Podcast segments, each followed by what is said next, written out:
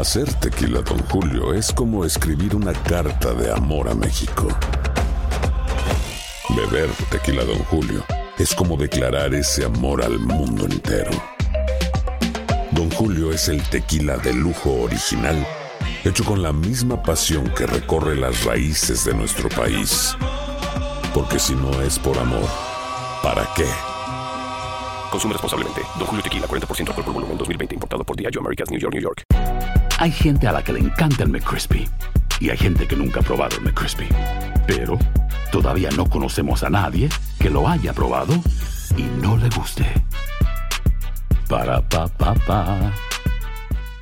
Boost Mobile tiene una gran oferta para que aproveches tu reembolso de impuestos al máximo y te mantengas conectado. Al cambiarte a Boost, recibe un 50% de descuento en tu primer mes de datos ilimitados. O, con un plan ilimitado de 40 dólares, llévate un Samsung Galaxy A15 5G por $39.99. Obtén los mejores teléfonos en las redes 5G más grandes del país. Con Boost Mobile, cambiarse es fácil. Solo visita boostmobile.com. Boost Mobile, sin miedo al éxito. Para clientes nuevos y solamente en línea, requiere AroPay. 50% de descuento en el primer mes requiere un plan de 25 dólares al mes. Aplican otras restricciones. Visita boostmobile.com para detalles. Esto solo es el principio. Porque lo mejor, Esto no se va a quedar así. lo más impactante, ¿Por qué? Soy tu madre. Esta mujer me robó. Por favor, abre tus ojos. está por venir en ¿Entendiste? Tu vida es mi vida. De lunes a viernes a las 8 por Univisión. Y eso sí que amerita un brindis, ¿no crees? Una producción de Euforia y Pitaya. Algunos pasajes de este podcast incluyen descripciones explícitas de violencia y contenido sexual que podrían herir la sensibilidad de algunas personas, especialmente la de otras sobrevivientes. Ley. Una palabra tan corta y tan poderosa, tan necesaria. Tres letras que rigen nuestras vidas, que nos protegen, nos dirigen, nos marcan el buen camino a seguir. Hasta que un día despiertas y te dicen que esa vieja amiga de tan corto nombre ya no está a tu lado. Un día despiertas y resulta que eres la villana de la película, la criminal, la fugitiva, y que estás del otro lado de la ley. Enfrentar a la ley, escapar de la ley, estar fuera de la ley. ¿Qué ley? ¿La de callar y obedecer? Esa se me daba muy bien, bastante bien. La ley, esa misma que iba a poner precio a mi cabeza, esa misma que me iba a poner esposas en las muñecas y mi rostro tras unas rejas, cuando la única ley que yo conocía era la ley de Dios y con Dios tenía cuentas pendientes, muchas cuentas pendientes, de esas que solo se saldan en absoluta soledad, sentada en el frío piso de cemento de una celda muy particular, la celda que yo misma había creado dentro de mi propia mente. Como dijo una escritora famosa, la cárcel está en tu mente y la llave en tu mano. Hola Raquel, ¿cómo estás? Bien, pues aquí, ya cada vez más cerca, Del final, del final de tu larga odisea. Ya en el episodio número 16. Y aquí, María, voy a tener que enfrentar finalmente a la ley, pero no por las razones que yo creía. Recordemos, recién acababa de iniciar el año 2000, nuevo milenio, y ustedes siguen enclaustrados en esos apartamentos cerca de la playa de Copacabana, en Río de Janeiro. Cumplen un año exacto de haber llegado a Brasil, Sergio, tú, Gloria y siete de las chicas. En total anonimato, en este país donde no son famosos, Sergio sigue liderando este culto, este grupo, en el cual solo en esta etapa de Argentina y Brasil ya nacieron cuatro bebés de cuatro de las chicas y dos más están embarazadas. Gloria perdió a su bebita Nadalai dos meses antes, de la manera más inexplicable. Y todavía más inexplicable fue como Sergio decidió deshacerse del cuerpo. Y ahora está sumida en un luto, Gloria, en un luto absoluto. El resto del grupo continúa traumado con tan dura pérdida. Y en medio de este drama, Sergio finalmente accedió a enviar a Karina a México acompañada de Marlene, para, según él, acallar las fuertes denuncias que los acusaban a ustedes de secuestrar a Karina, quien seguía siendo menor de edad, y de retenerla en contra de su voluntad lejos de sus padres. Mira, a mí, María, la verdad es que lo que estaba sucediendo en México no le ponía mucha atención, no me importaba tanto porque no tenía ni idea de estos detalles, ¿ves? En ese entonces. Mi total y completa atención estaba centrada en Gloria, porque desde la muerte de Ana Dalai yo pensaba que se nos iba a morir de tristeza. Y así desprevenida te van a sorprender las autoridades porque el peso de la ley está por caer sobre ustedes con toda su fuerza.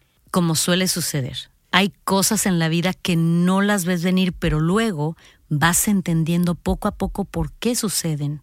Y para entender por qué suceden, y para entender esta etapa de tu vida donde vas a tener que enfrentar a la ley, vamos a contar en boca cerrada con el abogado mexicano Roberto Carlos Flores Treviño, uno de los primeros licenciados que te representó en este drama legal que se avecina. Pero antes... Mi relato debe de continuar, porque este año 2000, por muy atroz que fuera, para mí significó el principio de mi libertad. Sí, sí, sí, los voy a explicar para que lo entiendan, porque la libertad y hasta el amor más puro y bonito se pueden hallar dentro de la más fría celda, y yo iba a encontrar a ambos el amor y la libertad en donde menos lo esperaba. En boca cerrada. Lo que nunca se dijo sobre el caso Trevi Andrade, por Raquenel Mariboquitas. No vengo a contar mi versión, vengo a contar mi historia.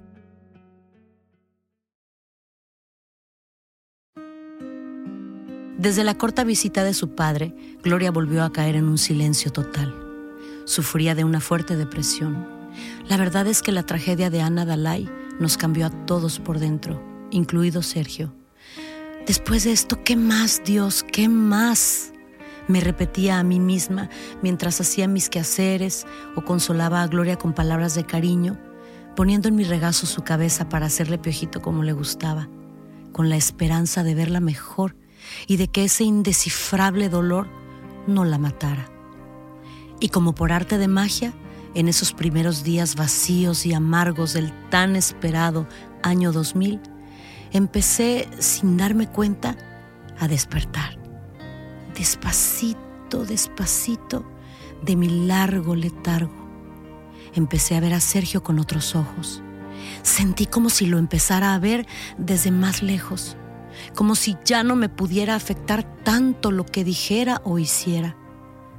Comenzó a molestarme su voz lo que nunca había sentido, pero el cambio fue lento, fue mínimo, aunque creo que este nuevo sentimiento dio inicio el día que murió Ana Dalai, solo que ahora empezaba a notarlo más.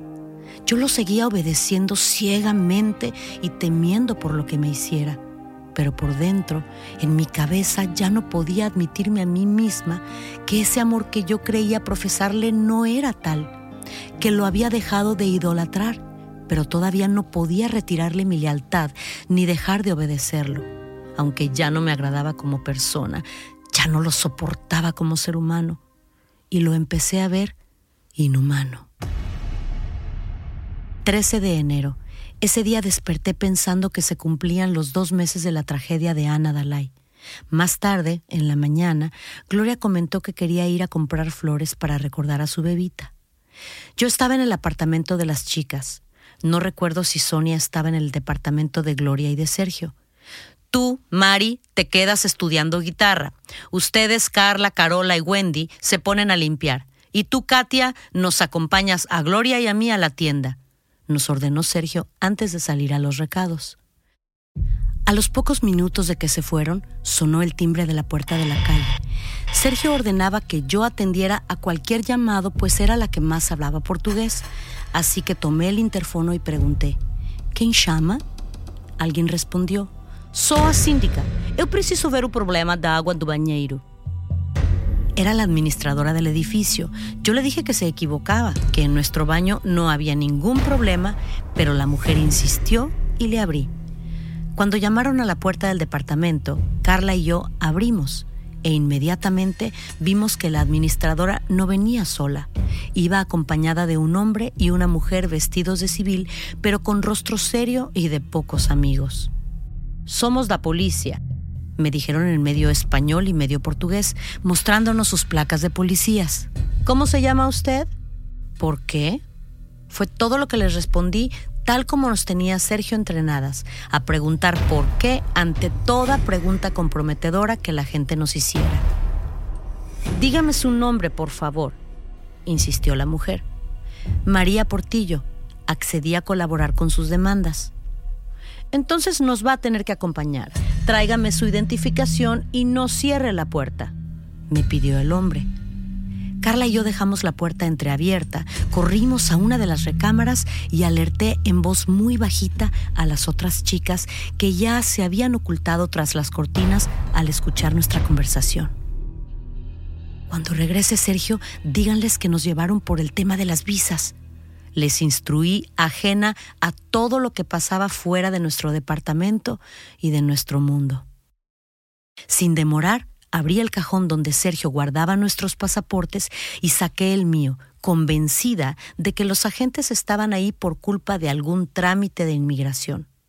Fui hacia la puerta y les mostré el documento, compararon mi nombre con una lista que llevaban y solo dijeron, Sí, es ella.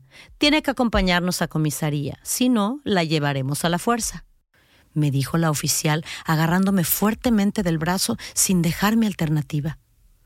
Yo voy con ella. Carla cerró la puerta del departamento y se lanzó detrás de nosotros.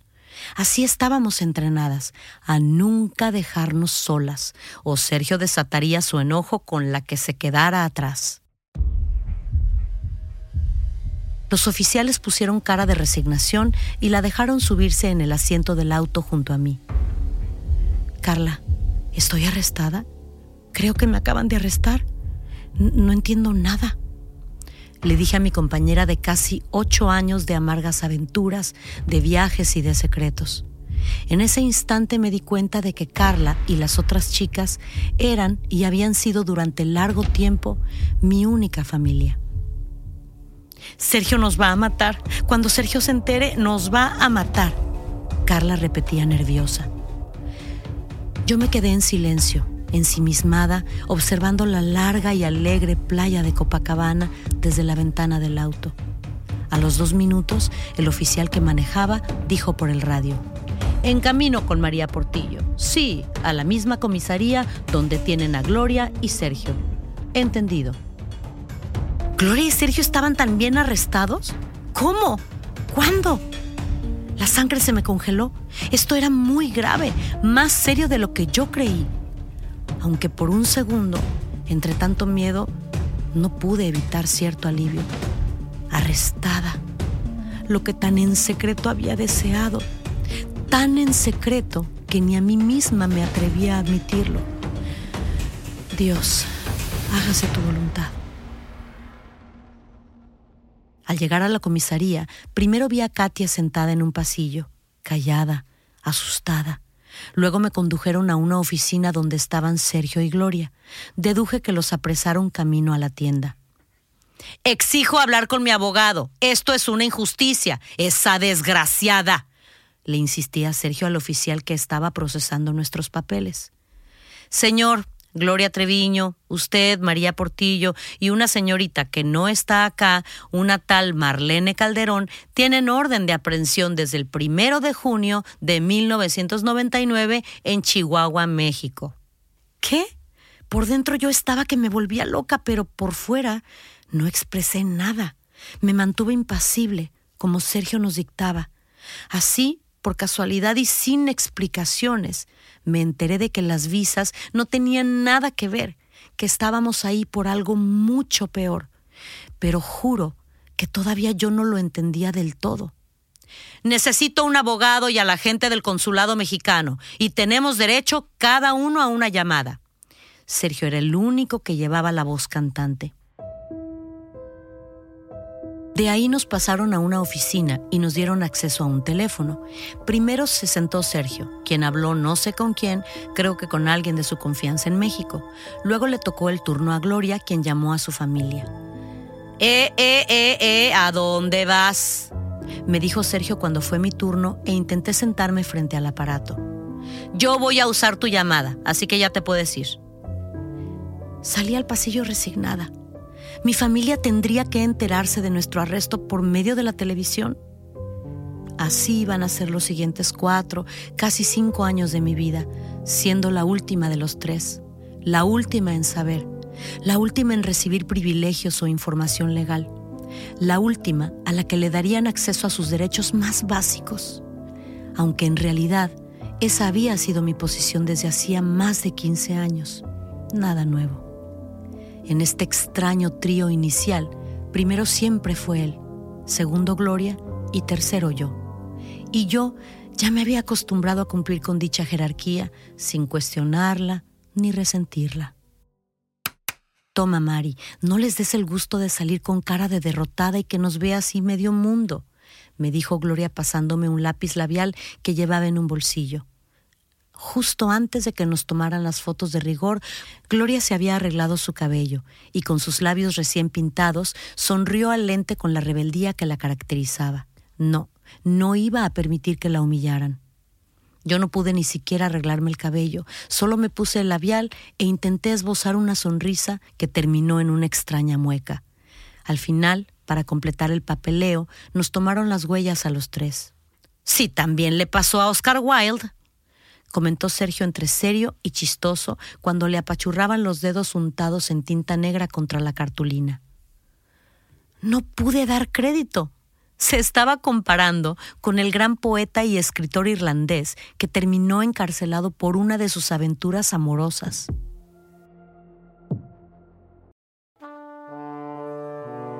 La historia de México ha sido forjada por el ascenso y la espectacular caída de los poderosos torvos personajes con sueños, ambiciones y obsesiones tan grandes que no hay norma, ley o sentido de la vergüenza o del honor capaz de contenerlos. Yo soy Carlos Puch y en esta serie, Escándalo Mexicano, le voy a contar de los más alucinantes escándalos para explorar no solo lo que sucedió, sino por qué. Escándalo Mexicano se estrena el 21 de septiembre en Amazon Music. Escúchalo ahí antes que en cualquier otro lugar y posteriormente donde quiera que escuches sus podcasts. Aloha mamá, ¿dónde andas? Seguro de compras. Tengo mucho que contarte. Hawái es increíble. He estado de un lado a otro con mi unidad. Todos son súper talentosos. Ya reparamos otro helicóptero Blackhawk y oficialmente formamos nuestro equipo de fútbol. Para la próxima te cuento cómo voy con el surf y me cuentas qué te pareció el podcast que te compartí, ¿ok? Te quiero mucho. Be All You Can Be, visitando goarmy.com diagonal español.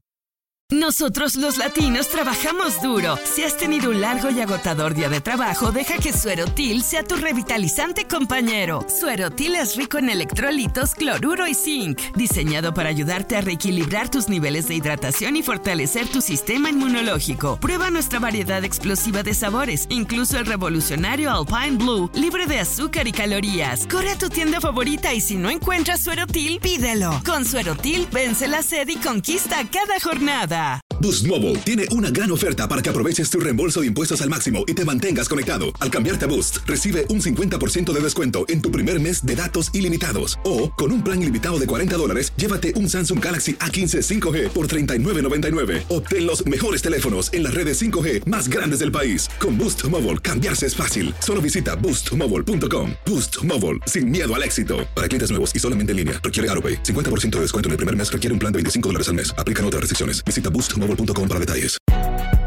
Si no sabes que el Spicy McCrispy tiene Spicy Pepper Sauce en el pan de arriba y en el pan de abajo, ¿qué sabes tú de la vida? Para, pa, pa, pa.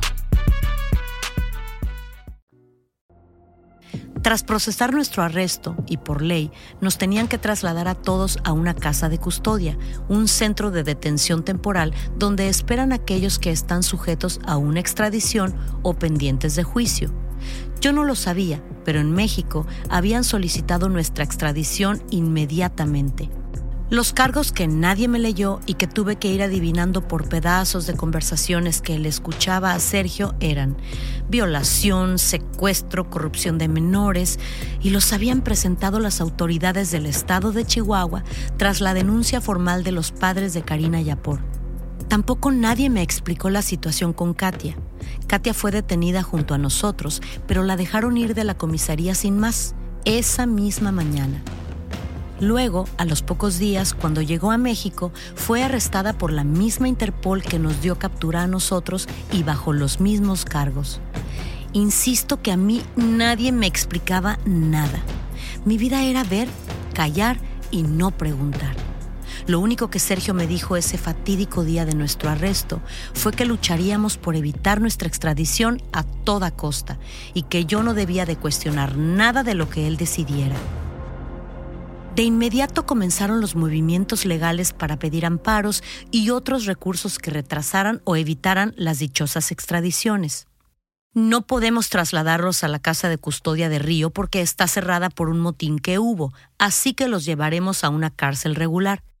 Esa noche, Sergio fue conducido a una penitenciaría de hombres en la zona y a Gloria y a mí nos dejaron en una de mujeres. Nuestra primera cárcel. Fue una de las peores noches de mi vida. Una prisión en las afueras de Río de Janeiro con miles de presas de todas las edades cumpliendo condena por toda clase de crímenes y delitos. Voy a ahorrarme las humillaciones que Gloria y yo sufrimos para ser ingresadas al penal, porque no quiero sonar más víctima, pero se ensañaron con nosotras. Ah, mira, la cantante mexicana y su asistente. Se burlaban y nos amedrentaban con gestos y otros comentarios hirientes. Esa primera noche nos pusieron bajo observación en un calabozo con otra presa que había matado a su esposo, y días después nos pasaron a una celda común con otras 20 reclusas. Estuvimos casi un mes la una al lado de la otra, sin hablar mucho, asustadas, durmiendo en un colchón en el suelo y siempre con el temor de que alguien nos agrediera. Las demás presas nos miraban con curiosidad y con cara de pocas amigas. Solo nos visitaban del bufete de abogados del licenciado Otavio Becerra Neves que Sergio había elegido para nuestra defensa conjunta. Con cada una de las visitas nos obligaban a desnudarnos, y nos revisaban de una manera que no quiero ni recordar. Yo sufría cada vez que me anunciaban que habían venido los licenciados a vernos porque ya sabía que terminaría humillada y ultrajada por las guardias y el personal de la prisión. El 9 de febrero se terminó la pesadilla en esa enorme cárcel y nos trasladaron a Brasilia, la capital, a una casa de custodia donde estaríamos más cerca del Supremo Tribunal Federal encargado de nuestro caso de extradición. Era un centro prácticamente solo de hombres, donde de vez en cuando admitían mujeres. Hicieron un arreglo para que nos pusieran a Gloria y a mí en la celda contigua a la de Sergio, en un lugar cercano a la entrada. Tras cuatro semanas de separación, volveríamos a ver a Sergio. Recuerdo que nos metieron a los tres esposados por el largo pasillo con celdas a un lado y con presos pegados a los barrotes que no nos quitaban ojo. Por todo el edificio resonaban las televisiones de algunas celdas, todas sintonizadas en el mismo canal. Los mexicanos que abusaron de más de 200 niños. Decía el presentador de las noticias nacionales brasileñas muy serio mientras mostraban nuestras fotografías tomadas en la comisaría. Aquí nos van a matar? Pensé sin hacer contacto visual con ninguno de los reos que continuaban mirándonos entre curiosos y enojados. Usted aquí en la celda 3, le indicaron a Sergio, y ustedes en la celda 2. Con varias vueltas de llave, nos encerraron tras esas rejas que se convertirían en nuestro hogar por más de año y medio. Le eché una rápida mirada a la litera con dos colchones muy delgados al sumidero en una esquina que hacía las veces de excusado y de ducha. Gloria se acostó en la cama de abajo y se quedó ahí, silenciosa. Yo dejé mis pocas cosas sobre la cama de arriba, feliz de saber que ahora dormiría sobre una delgada colchoneta y no en el suelo, como me ordenaba Sergio cada vez que se le daba la gana. Esa primera noche me arrodillé junto a las camas y comencé a rezar, sin ocultarlo, sin sentir vergüenza ni temor por estar orando, algo que Sergio me tenía casi prohibido. Desde el primer día se burló de mi fe, de mi amor y esa noche, en pleno Padre Nuestro, en medio de la fea celda, la sentí por primera vez. La libertad. Fue solo un atisbo. Todavía me faltaban años y pruebas que superar para ser verdaderamente libre. Pero esa noche que recuerdo perfectamente bien, empecé a entender. Sergio estaba en la celda de al lado, tras esos enormes barrotes, bajo llave, e hiciera lo que yo hiciera, él no iba a alcanzar a pegarme, no tenía el poder de castigarme. Así que recé y recé en voz alta hasta caer dormida. Y dormí mejor que nunca, pensando que Sergio no podía tocarme ni un pelo, ni en mis sueños. Que Sergio no pudiera salir de su celda para ponerme la mano encima no significó, como digo, mi liberación inmediata de años de sumisión. De hecho, continué fiel y obediente, creo que por costumbre, por debilidad y por tantas cosas más que hoy veo. Cuando nos sacaban para nuestros 15 minutos diarios de paseo por el patio, Gloria y yo pedíamos que nos dejaran sentadas frente a las rejas de Sergio y así poder platicar cara a cara con él. El resto del tiempo nos comunicábamos levantando la voz de celda a celda o con papelitos que pasábamos de lado a lado como podíamos.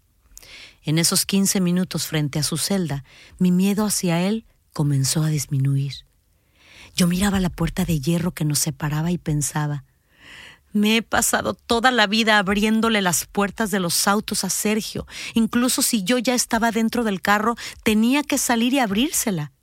Me he pasado la vida abriéndole las puertas de los edificios y de las casas, y ahora él no puede abrir esa puerta de su celda. Sentada en el pasillo frente a las rejas de la celda de Sergio, mientras él y Gloria conversaban de nuestro caso legal o de las cosas que estaban diciendo los medios en México y en Brasil, yo repasaba mentalmente todos los castigos que ya no tendría que soportar, puesto que mi castigador estaba encerrado. Ya no tendría que aguantarle el vaso entre trago y trago. Ya no tendría que comerme en pedacitos las cartas que me pedía que le escribiera con miles de perdones, disculpas y por favores. Creo que llegué a ingerir cientos de hojas que junto con otras cosas que me forzó a comer, me destrozaron el estómago para siempre. Ya no seguiría perdiendo músculo del glúteo derecho debido a tanto cinturonazo o perdiendo el conocimiento en una de las incesantes golpizas terminando en el hospital. Eran tantas cosas las que ya no tendría que sufrir más, que el hoyo para hacer pipí en nuestra celda y la aburrida e insulsa comida que nos daban me parecían una maravilla, un lujo. Esa celda fea y sucia, yo la veía como un paraíso en el que nadie me podía tocar y en el que podía pasar horas hablando con Dios. Fue así como inicié mis estudios de Biblia por correspondencia y así fue como conocí a Teresa Cristina, la maestra cristiana con la que me carteaba para mis lecciones y a quien le escribía pidiendo consejos y consuelo. Teresa Cristina se convirtió, junto a la palabra de Dios, en uno de mis mayores consuelos durante mi larga estancia en Brasilia en uno de mis ángeles guardianes durante esos difíciles días de cárcel e incertidumbre. Pero como digo, ni la palabra de Dios ni los barrotes me liberaban del todo. Todavía. Y yo continuaba con algunas de mis viejas mañas, como las de pedirle a Sergio permiso para comer mi desayuno todos los días a las siete y media de la mañana. Perdón, Sergio, por favor, ¿puedo tomar mi café con pan, por favor? le gritaba de celda en celda. Al mediodía, de vez en cuando me daba permiso de comerme toda la marmita de papel de aluminio que nos daban con arroz, frijoles, un poco de verdura y algo de pollo o carne. Pero en muchas ocasiones me ordenaba que solo me comiera la mitad y la otra mitad se la guardara para él. Más tarde, cuando me decía que tenía hambre, yo la recalentaba quemando una de esas bolsas negras de basura arrugada en una bola y le pasaba mi marmita caliente, estirando mi brazo hacia sus barrotes para que él se la comiera como merienda de media tarde. De lo que el maestro no se daba cuenta era de que cada vez le guardaba menos comida, o cuando me hablaba para darme órdenes, fingía estar dormida pequeños atrevimientos que antes eran impensables en mí. y que ahora encontraba el valor para hacerlos. Cada vez me alejaba más de él como globo sin cordón, despacito, con la brisa, y ese globo nunca iba a regresar. A los pocos días de estar en la casa de custodia de Brasilia, pude finalmente entablar contacto con mi mamá. Allí se nos permitía una llamada de 10 minutos cada lunes y esos eran mis momentos más felices. Esta vez Sergio no me los podía arrebatar. Lo intentó en un par de ocasiones, pero los guardias que nos conducían al pasillo donde estaba el teléfono no se lo permitieron. En mi primera llamada a casa, todo fueron llanto y sollozos, y pasé el resto de los minutos diciéndoles que los sentía muchísimo y que los amaba con todo mi ser. Fue una llamada de amor y de arrepentimiento. En las siguientes conversaciones, poco a poco mi mamá me contó cómo se enteró por medio de la televisión que me habían arrestado y lo mucho que les dolió tener que recibir la triste noticia de esta manera tan cruel e injusta me contó cómo contactó inmediatamente a la licenciada Reina Navarro y a la mamá de Gloria y cómo las tres estaban unidas trabajando juntas para ayudar a sus hijas. Eso me llenó de tranquilidad. Los consejeros legales les estaban recomendando que no viajaran a Brasil, porque según ellos ya pronto nos iban a poner en libertad y que sus visitas podían entorpecer el proceso. Les pedían paciencia, por eso ambas madres tardarían algún tiempo en venir a vernos. Yo, por mi parte, le decía que las acusaciones que escuchaban en la televisión eran infundadas, que Sergio, Gloria y yo éramos inocentes. Son unas mentirosas, mamá, mienten. Además de que yo les lavé la ropa, les enseñé a tocar piano, a cantar y las cuidé cada vez que se enfermaron. ¿Y ahora me culpan? A la vez que le decía esto a mi mamá, en el fondo de mi corazón escondía sentimientos encontrados que todavía no era capaz de expresar en voz alta. Me gustaría tener yo ese valor de hablar, de gritarle al mundo lo que verdaderamente siento, pero no tuve ese valor hasta muchos años después. Y me arrepiento, sí, me arrepiento muchísimo. Ni Gloria ni yo escatimábamos en quejas contra todo ser que se atreviera a difamar a Sergio. Si fuimos capaces de faltarle el respeto al mismísimo señor Azcárraga, poderosísimo empresario y dueño de Televisa, y todo por defender al maestro, ¿cómo íbamos a privarnos de arremeter contra cualquiera de las chicas? Qué tristeza ver ahora hasta dónde éramos capaces de llegar por él. Digo éramos porque ninguna se salvó en diferentes tiempos y diferentes situaciones, todas pecamos de lo mismo, de insultar por Sergio, de pelear por Sergio, negar por Sergio, ocultar por Sergio, de vivir y respirar por Sergio. Sí, yo seguía haciendo equipo con Sergio por inercia y porque todavía me faltaba un largo proceso para liberarme lo que el maestro construyó en muchos años no podía destruirse ni borrarse en dos días. Pero al menos el proceso había empezado y Dios y la Biblia estaban obrando el milagro. Y a la palabra liberadora de Dios se le unió en esos primeros meses de encierro otra medicina poderosa para sanar heridas y para empezar tímidamente a desprenderme de mis pesadas cadenas. Me refiero al amor, a la capacidad de enamorarse de nuevo, pero esta vez se trataría de un amor puro, bonito. Sí, en el lugar más extraño e inhóspito del mundo, yo volví a sentir amor por alguien que no era Sergio. Se llamaba Marcos Bandeira era el jefe de policía de la casa de custodia y lo veíamos casi a diario. Educado, muy religioso, serio y muy correcto. Poco a poco me fui enamorando de su voz, de sus gestos, de su bondad, aunque nunca fue un amor real y no fui correspondida. Bandeira era casado y hombre de familia, y ni él ni yo cruzamos jamás esa línea.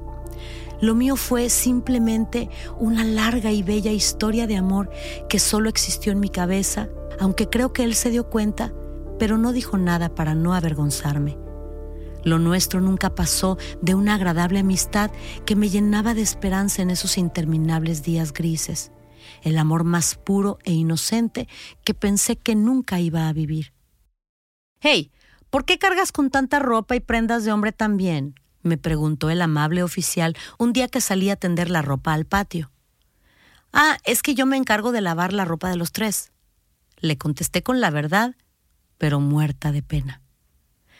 Creo que desde esa primera conversación, Bandeira entendió el rol que yo cumplía en el trío de los mexicanos, como nos llamaban, y se apiadó de mí. En silencio y con el paso de los meses, Bandeira se convirtió en mi confidente y en mi protector, en otro de mis ángeles guardianes dentro de la casa de la custodia. Él fue quien me autorizó a tomar las clases bíblicas por correspondencia, y cuando platicábamos sobre las lecciones o sobre algún versículo, yo poco a poco me atrevía a contarle cosas de mi extraño mundo.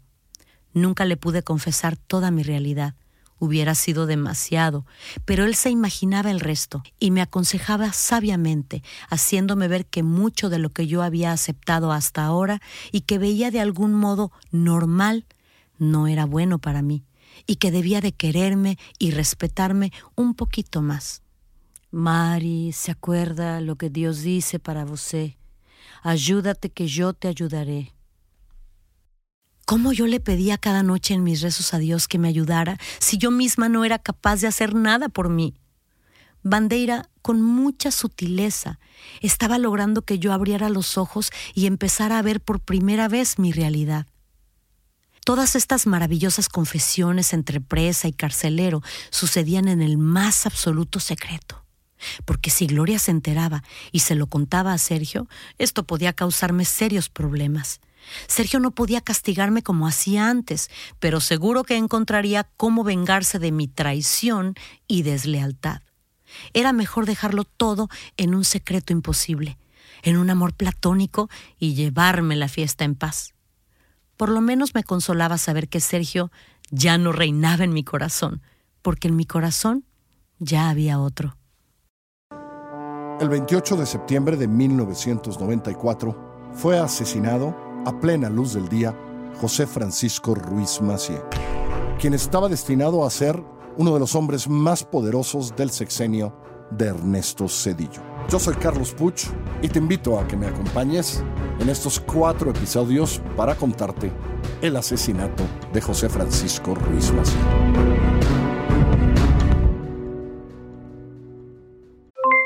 Aloha mamá, ¿dónde andas? Seguro de compras. Tengo mucho que contarte. Hawái es increíble. He estado de un lado a otro con mi unidad. Todos son súper talentosos. Ya reparamos otro helicóptero Blackhawk y oficialmente formamos nuestro equipo de fútbol. Para la próxima te cuento cómo voy con el surf y me cuentas qué te pareció el podcast que te compartí, ¿ok? Te quiero mucho. Be All You Can Be, visitando goarmy.com diagonal español.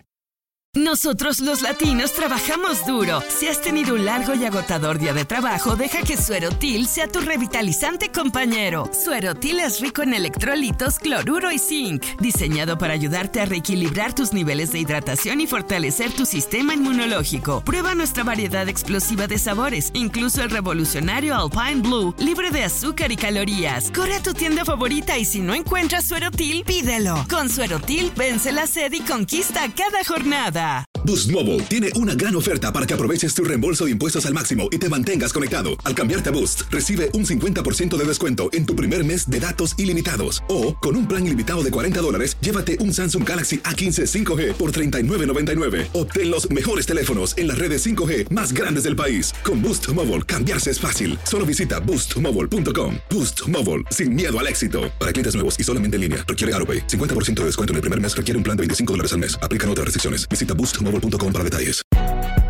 Si no sabes que el Spicy McCrispy tiene Spicy Pepper Sauce en el pan de arriba y en el pan de abajo, ¿qué sabes tú de la vida? Para, pa, pa, pa.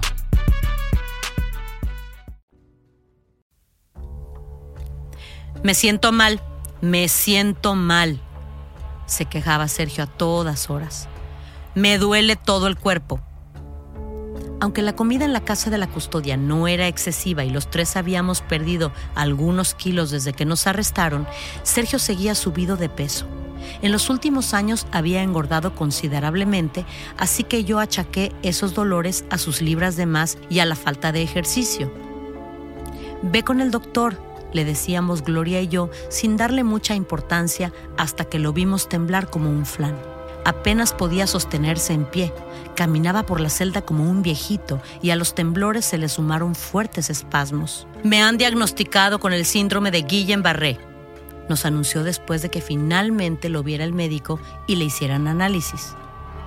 Guillain-Barré es una enfermedad que afecta al sistema nervioso y debilita los músculos hasta llegar a paralizarlos en cuestión de días. Esta enfermedad es causada principalmente por una fuerte infección normalmente de bacterias que contiene el pollo que no está bien cocinado. Nosotras no sabíamos qué tan serio era este síndrome, así que nos temimos lo peor cuando vimos llegar a los enfermeros para llevarse a Sergio al hospital. ¿Y si Sergio ya no regresaba? ¿Y si este era el final de nuestra historia después de tantos años y tantas vicisitudes? Por un instante y aunque no le deseé nada malo, no me importó perderlo. Por primera vez me atreví a ver mi vida sin él. Y no me angustié aunque me preocupé. Cuídate, por favor, que te vaya bien, le deseé por inercia. Gloria también se mostró preocupada y nos miramos en silencio. ¿Cuál sería nuestro siguiente capítulo sin las órdenes y los deseos del hombre que había gobernado cada paso de nuestra existencia? Me asomé a los barrotes de nuestra celda y lo vi alejarse por el corredor con una chamarra blanca con rayas negras apoyándose en el brazo de Bandeira que lo sostenía para que no se cayera. Por aquí, por aquí, Sergio, le indicaba Bandeira con paciencia. Sí, señor. Gracias, señor. Sergio le respondía con excesivo respeto, en tono débil, casi dando pena. Nunca lo había visto tan frágil y desvalido. Me impresionó muchísimo. Qué extraña imagen. Los dos hombres que de alguna manera acaparaban mi atención juntos. Uno derrotado, vulnerable y el otro fuerte, sereno y digno. Y a estos dos hombres se les iba a sumar un tercero, porque otro individuo iba a aparecer en mi vida y se iba a fijar en mí. Un hombre que nada tenía de débil ni de desvalido, pero tampoco tenía fama de digno también nos esperaban nuevos ataques desde el exterior y sangrientos motines en el interior de esos muros grises sin ventanas. Y en medio de este caos iba a llegar la hora de dar la cara. Tendríamos que enfrentar a las cámaras y a los periodistas que tantos años llevaban tras nuestros pasos. Y tendríamos que enfrentar al público que exigía a gritos nuestra extradición este viaje de penitencias tras las rejas no había hecho más que empezar.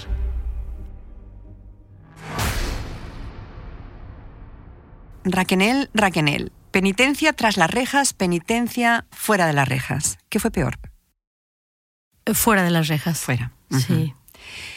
Después de escuchar este mm, episodio tan rico, eh, con tantas escenas y tanto significado que aporta a tu relato, te quería preguntar primero sobre Sergio enfermo.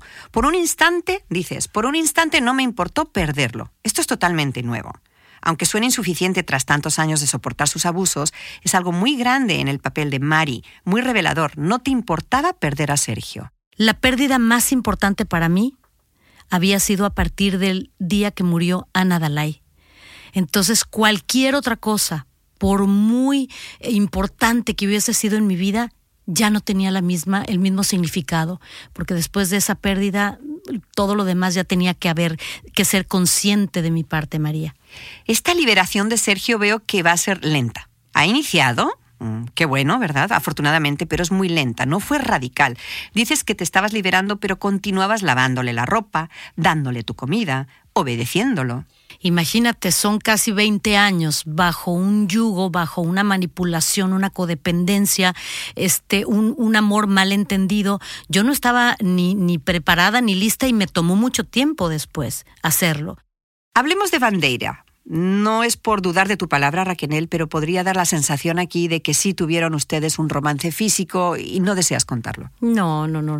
No me costaría nada contarlo, pero la verdad, he contado cosas, eh, María, después de todo lo que he contado, imagínate.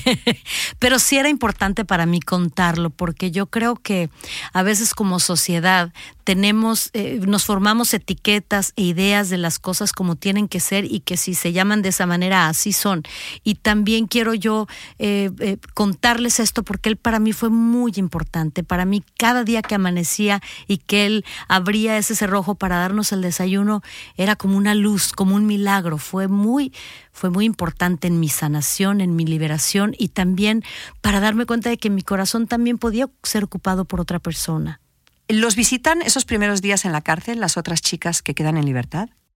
Eh, yo no recuerdo haber sido visitada por alguna de ellas, sin embargo, Sergio en algún momento comentó que lo habían visitado. ¿Siguen las chicas en contacto telefónico con Sergio o contigo o con Gloria? Yo supe por Sergio, pero una vez más no, no, no le puedo dar yo este em, credibilidad, obviamente, ¿no? Pero él decía que sí, que algunas le seguían llamando.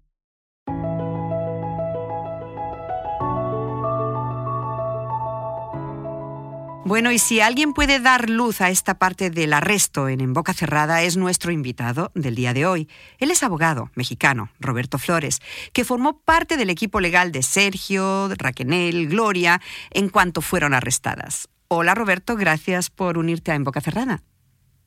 Muy buenas tardes, pues con el gusto de estar aquí aceptando la invitación y, después de haber escuchado este relato, la verdad que estoy sorprendido de algunas cosas. Gracias Roberto por tu tiempo, por estar aquí con nosotros. ¿Qué es lo que te sorprende de lo que escuchaste de mí? Cuéntame. Pues la verdad me sorprende que es la primera vez que yo escucho a Mari hablar de que ella estaba sometida psicológicamente por este hombre. En esos años que tú trataste legalmente a Raquel, nunca la escuchaste verbalizar nada contra Sergio. A ver, déjame te explico algo. Sergio no me dejaba hablar con ella ni, ni hablar con Gloria. Oh. Sergio, yo hablé con Mari una vez en Brasil durante siete minutos y luego hablé con Gloria siete minutos, que fue lo que él les permitió hablar conmigo. Todo se manejaba por medio de él. Todo es todo.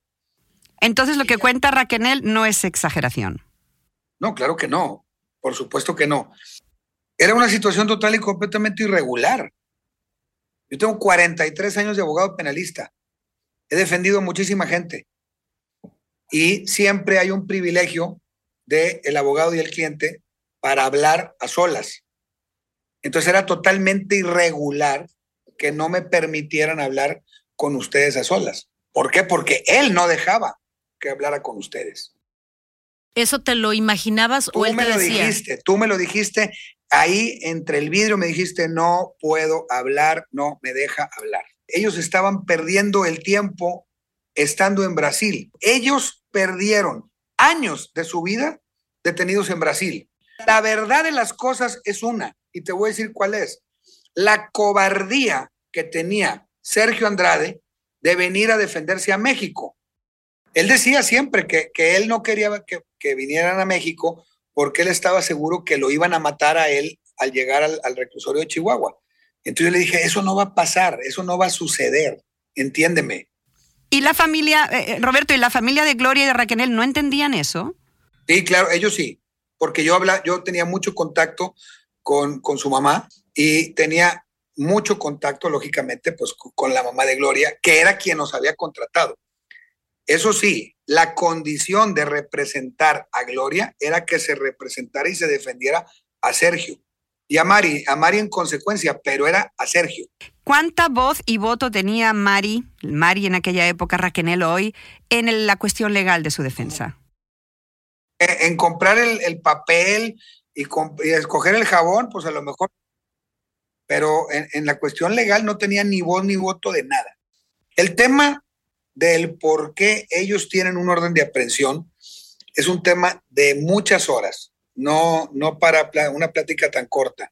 Esto tiene, tiene y tuvo un trasfondo político muy serio.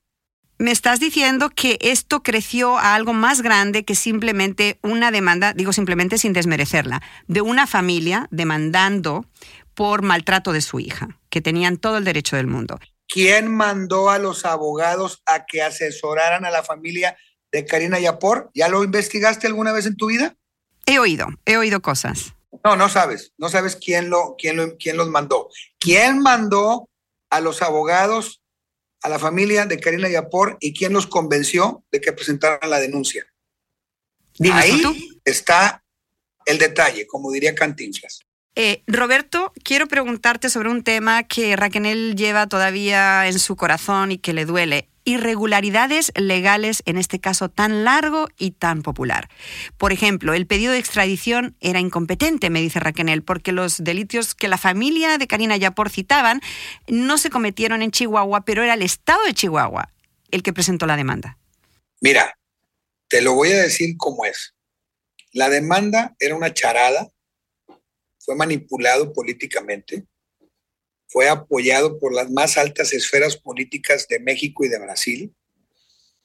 Este, hubo mucho, muchos apoyos y muchas influencias que se marcaron y que solicitaron por causas que yo no me llevo a explicar todavía, eh, procedieron.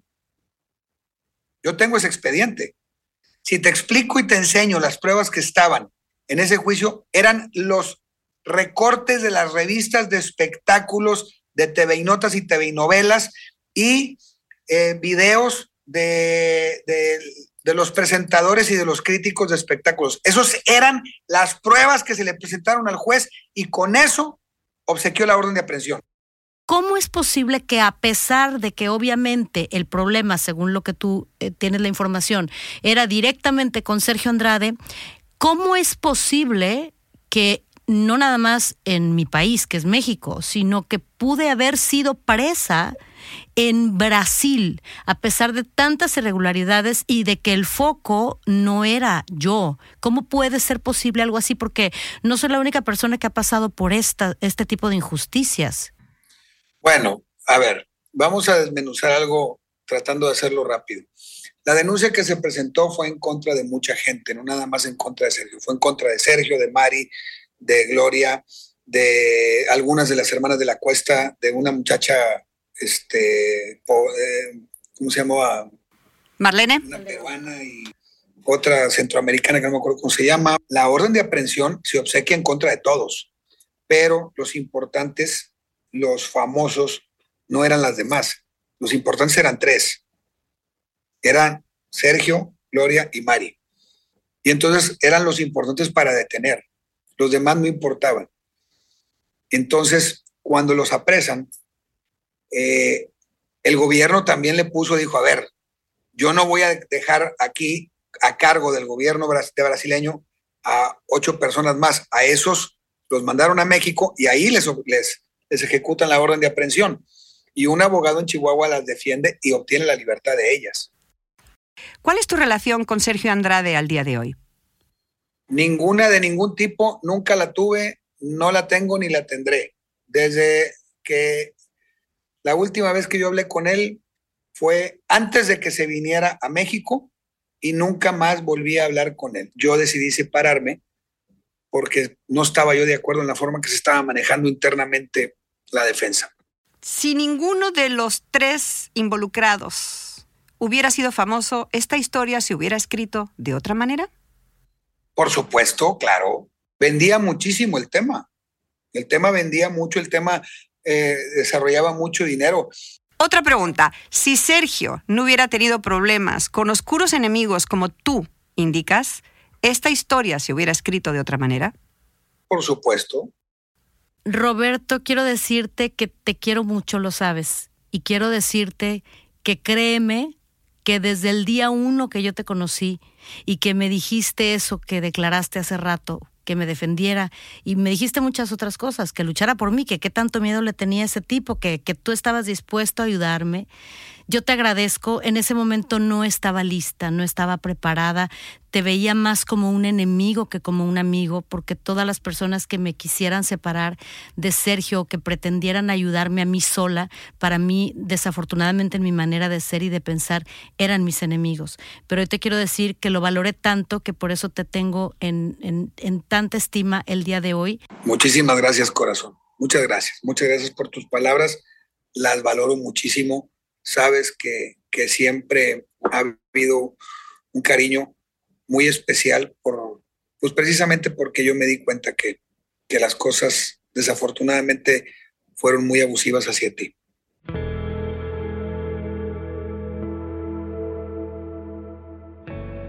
Con esta entrevista explosiva del licenciado Flores Raquenel, creo que solo nos queda avanzar. Avanzar en tu relato, con la intriga pendiente de cuándo te vas a liberar completamente de Sergio y de sus poderosas tácticas.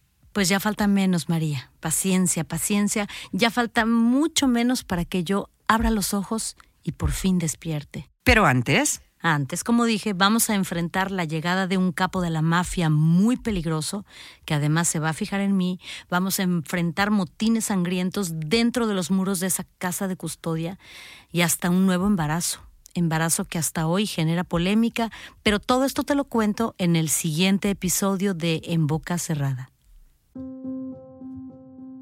En Boca Cerrada es una producción original de Euphoria Podcasts y Pitaya Entertainment. Escucha en boca cerrada en el app de Euforia o donde sea que escuches podcasts. Si estás en riesgo o conoces a alguien que pueda estarlo, visita humantraffickinghotline.org o llama al 1-888-373-7888 para más información o apoyo. En boca cerrada.